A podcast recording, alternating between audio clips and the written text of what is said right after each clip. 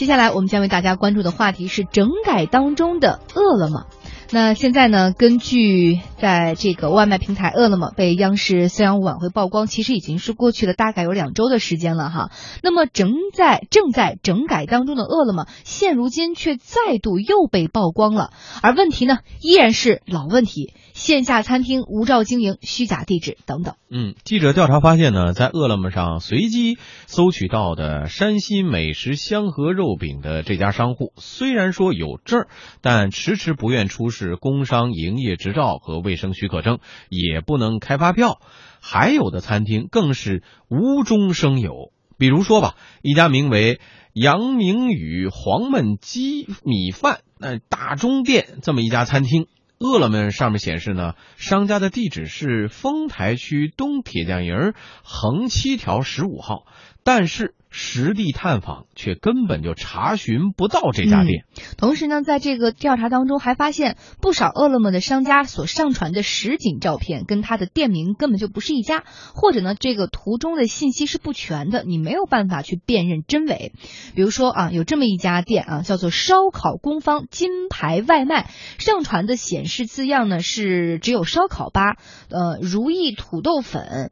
沙子口店的照片却是云南过桥米线，反正就有点不是能够对得上哈。以及个别商家依然有涉嫌盗图的嫌疑，甚至还有一张照片四家餐厅共用的情况出现。你以冷不丁一看，以为是连锁店的哈。对。在被三幺五晚会曝光之后呢，其实饿了么当时已经紧急发出声明了，表示就三幺五曝光问题成立专项组，查处线下的所有涉事违规的餐厅，同时呢核查全国范围的餐厅资质。随后，创始人张旭豪还发了内部信，坦言公司在审核管理等环节确实存在管理漏洞，管理层愿意承担责任进行整改。嗯，那么在这段时间当中，饿了么到底有没有进行真正的整改呢？呃，很多网友在看。看到饿了么再度被曝光的消息时候，就产生了这样的疑问。那么，我们也带着这样的一个问题去采访了饿了么公关人员赵卓哈。他说，平台呢正在加速推进整改的过程当中，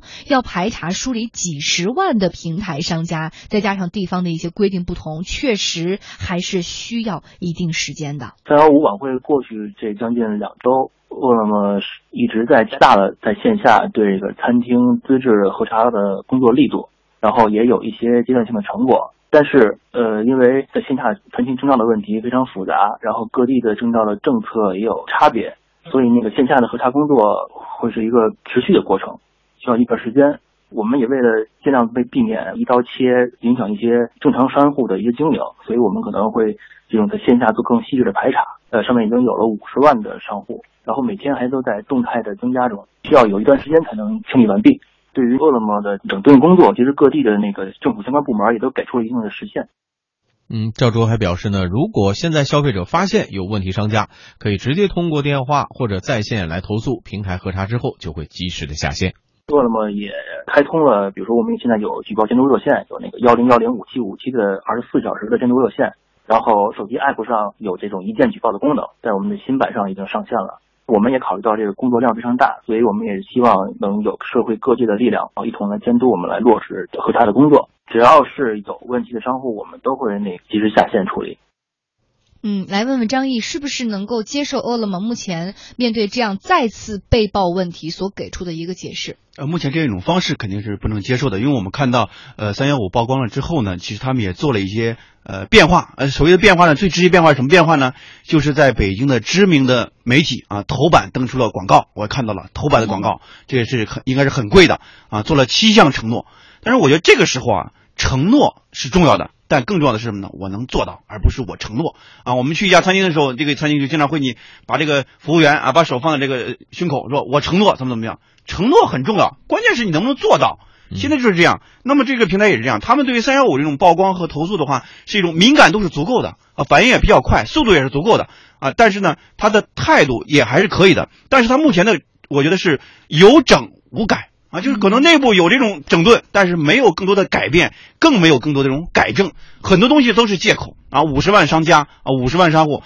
五十万商户是一个事实，但是你还有一万多员工呢，一万多员工每一个人盯一些商家的话，这其实如果你真心想做的话，并不是一个复杂的一个但事情。是这里边有一个现实的情况，就是当时在整个扩张的过程当中，就是这个饿了么在这个拿到钱快速扩张过程当中，他们在吸收这些商户的时候，真的就是走一个非常简短的这个流程，很多的信息是不全的。甚至是先上车后补票你现这种方式。在再返回去再找，那可能他再去寻得那个商户、寻得那个商家就麻烦了，他那个成本确实很高，时间也确实是需要的。呃，就是我觉得是还是我那句老话，就可以理解，不能谅解。就是什么呢？因为对他们来说啊，就很多很多东西是可追溯的啊。比如说问题单出来之后，那么出现这个问题商家之后，那么负责这个接单的这个人有没有什么问题？有没有一些追责的一种措施？嗯那么真正在线上曝光了这个平台，这这个呃这个餐厅出问题之后，那么谁把它链接上来的？这个链接的人有没有一些追责？有没有一些问责的一种程序？我们知道，我们看到了很多现在媒体曝光了很多饿了么内部的一些一些 KPI 的一种考核，这种考核完全是一种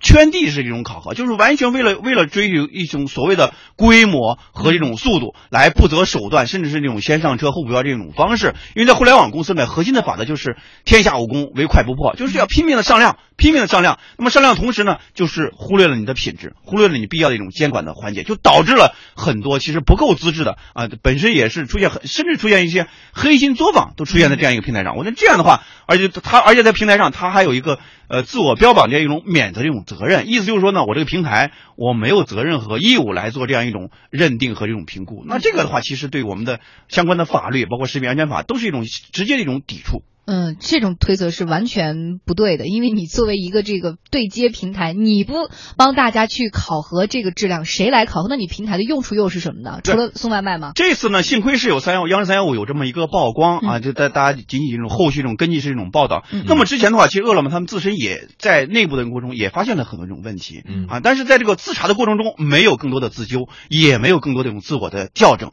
啊，他们就是要来追求这种规模，在资本的推动之下，也是因为也是个典型的资本下的蛋嘛，没错在资本的推出之下来追求扩张的量啊，追求商家的一种数量啊，同时呢，追求一种所谓的这种市场的份额啊，因为目前它确实市场份额比较大，大概百分之三十以上嘛。为了能够拉开和百度外卖和美团这样一种差距嗯，在过去年里面应该是快速这种扩张，快速这种发展。那么快速的扩张和快速发展之后，它的管理其实要。跟上，如果管理跟不上的话，那个链条就虽然很长嗯，但是也非常的脆弱，嗯非常容易断裂。对，我们来看一看，按照饿了么方面所说的，在未来呢，他们的平台将会和监管部门合作，将餐厅的数据和食药监局分享，线上线下，并且联合执法部门来整治平台上面的这些不规范的商户。同时呢，还要联合第三方专业食品安全机构，制定外卖行业安全以及服务标准，对员工进行培训，制定员工食品安全规划等等。嗯，比较引发关注的是，饿了么还计划给每个厨房安装上摄像头。嗯呃，饿了么的 CEO 张旭豪表示说，饿了么与三六零智能摄像机合作，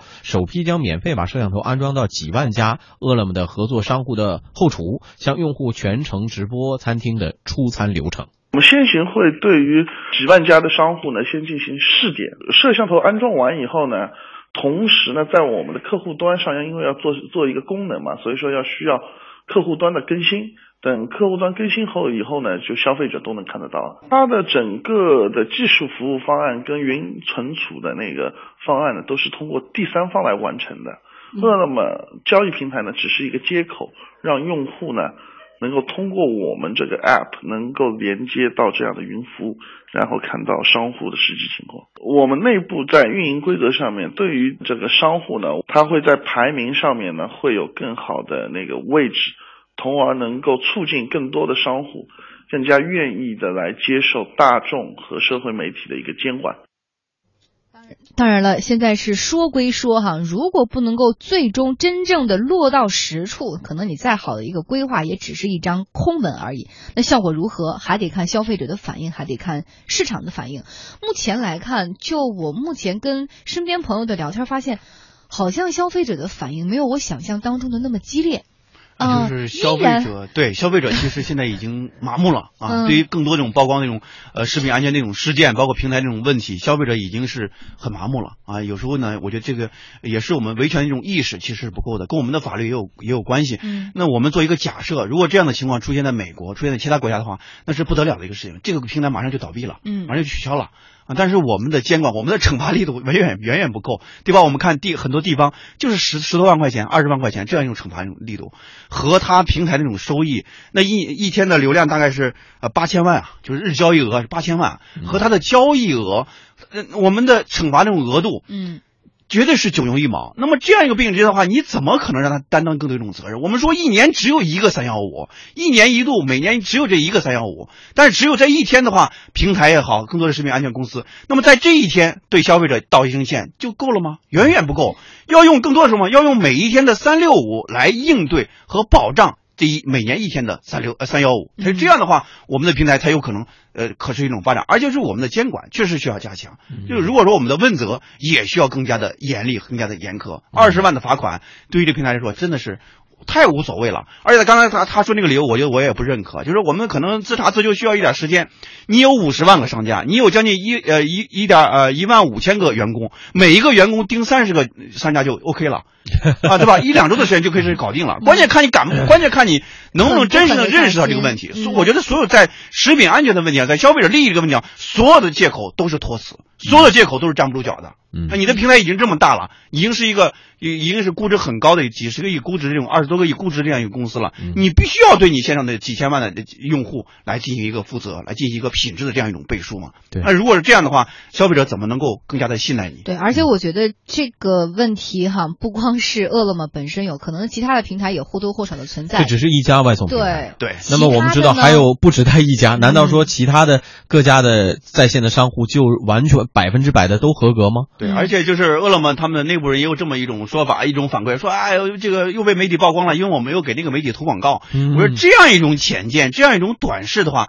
一定就说明什么？他们在内心里面根本就没有真正的认识到自己的问题，对，觉得我不是问题。现在普遍大家都这么做吗？那么对吧？那么你作为一个领头羊，作为这个行业的一个领先企业的话，你能不能制定自己定一种重新的一种规则？比如说视频的全程可视，对吧？然后通过这种呃更多这种呃。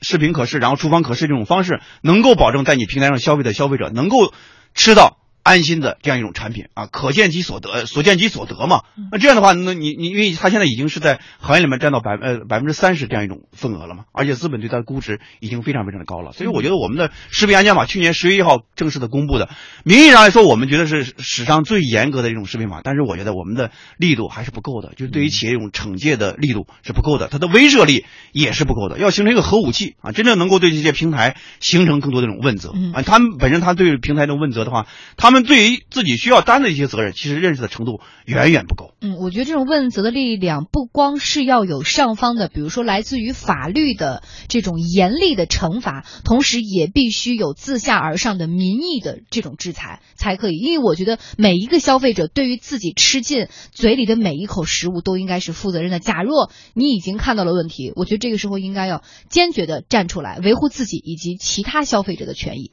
嗯，好，这时段非常感谢张毅的点评哈。呃，那么我们为大家关注的两个话题分别是上海迪士尼开园首日门票被抢购，以及外卖平台饿了么被指整改不力。稍后下时段您将听到金领教师高中物理老师网上授课一小时收入一万八千元，很多网红自愧不如。旧货买卖网络二手货的交易模式众多，哪个能让您放心、舒心、安心的买呢？